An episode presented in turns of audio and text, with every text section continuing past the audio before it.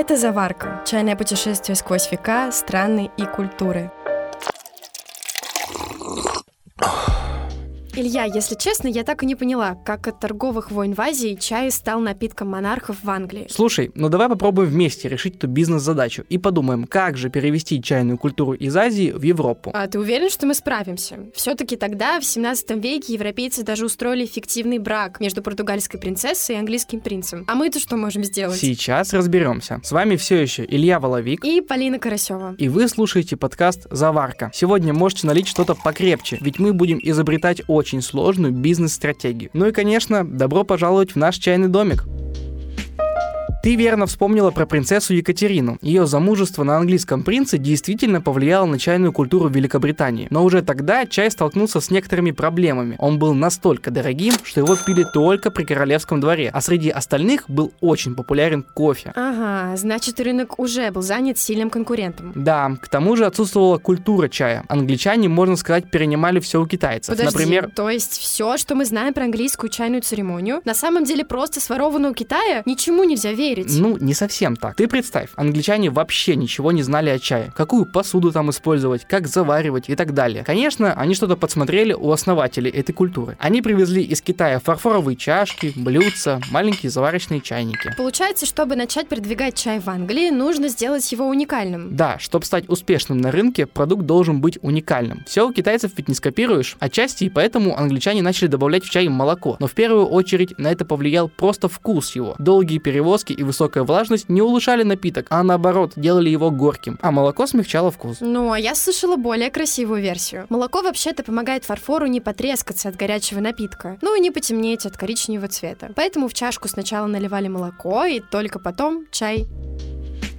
Угу. А как ты думаешь, что бы могло популяризировать напиток среди всех слоев общества? Ну, конечно, кроме уменьшения цены. Хм, может, как-то внедрять это в повседневную жизнь, чтобы из каждого утюга люди слышали про чай? Ну, ты прям бизнес-гений. Англичане и начали слышать про чай отовсюду. Только не из утюгов, а из речи других людей. Тебе слово «типс» ни о чем не говорит? Типс? Чаевые? Ну да. Уже в 18 веке горничные ставили условием, помимо жалования, получать деньги буквально на чай. Интересно, а какие еще чайные фразочки прижились в языке. Давай послушаем тьютера Высшей школы экономики Елену Ананьеву. Есть такая интересная идиома «Not for all the tea in China». На самом деле Китай является поставщиком чая и поставляет он примерно четверть. И в данном случае чай то же самое, что и деньги, ни за какие деньги, ни при каких условиях. А что насчет литературы? Английские писатели могли использовать такие идиомы в своих произведениях? To spill the tea. Это сплетничать. Да, это был роман «Полночь э, добра и зла», и там было использовано spill the tea, только tea — это abbreviation of truth. Я вот не знаю, может, какие-то слои английского общества больше использовали фразы, связанные с чаем? Вообще, есть же кокни. Носители английского ну, да. в определенной части Лондона, mm-hmm. да, это восточная часть. На чем строится кокни райм? Там есть рифмовка leave и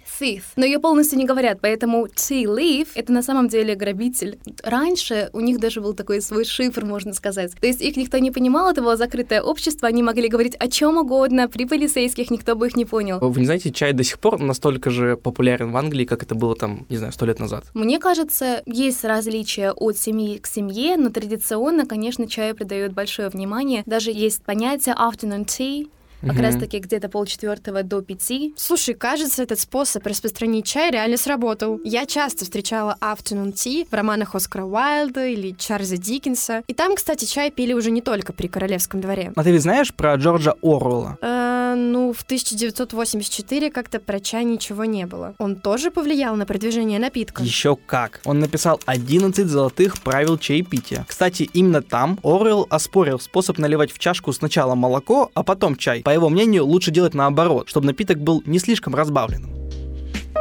Так, вот мы уже сделали чай уникальным в Англии, продвинули его через язык и даже с помощью известных личностей. Какие еще способы популяризации могут быть? А давай-ка уговорим власть помочь нам с бизнесом. Ведь и правда, государство способствовало продвижению. Популяризация чая была особенно важна в городах и местностях, где располагались заводы. Чай помогал бороться с алкоголизмом среди рабочих и стал неплохой заменой другим крепким напиткам.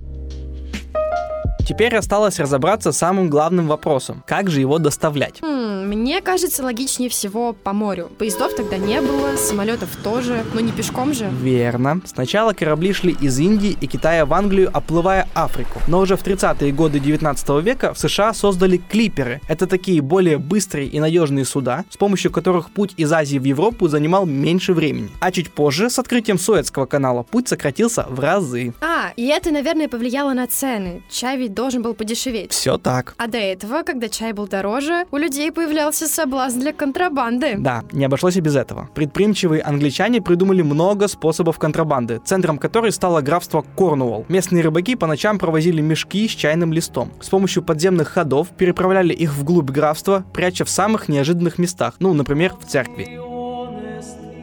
Слушай, очень по-шпионски. И это один из способов контрабанды. А какие еще? Ну, например, женщины из Корнуолла были подозрительно часто беременны. Но вот только живот у них, как ты понимаешь, был не настоящий, а накладной, из чая. Ну ничего себе, сейчас бы такие махинации не сработали. И неужели их не получалось поймать? Ну, конечно, иногда получалось, но наказания не особо помогали в борьбе с контрабандой. И вот только в 1784 году появился акт, который снизил налог на ввозимый чай со 116% до целых 12%. Mm, да, логично. Теперь контрабанда стала невыгодной, и купцы пошли официальным путем.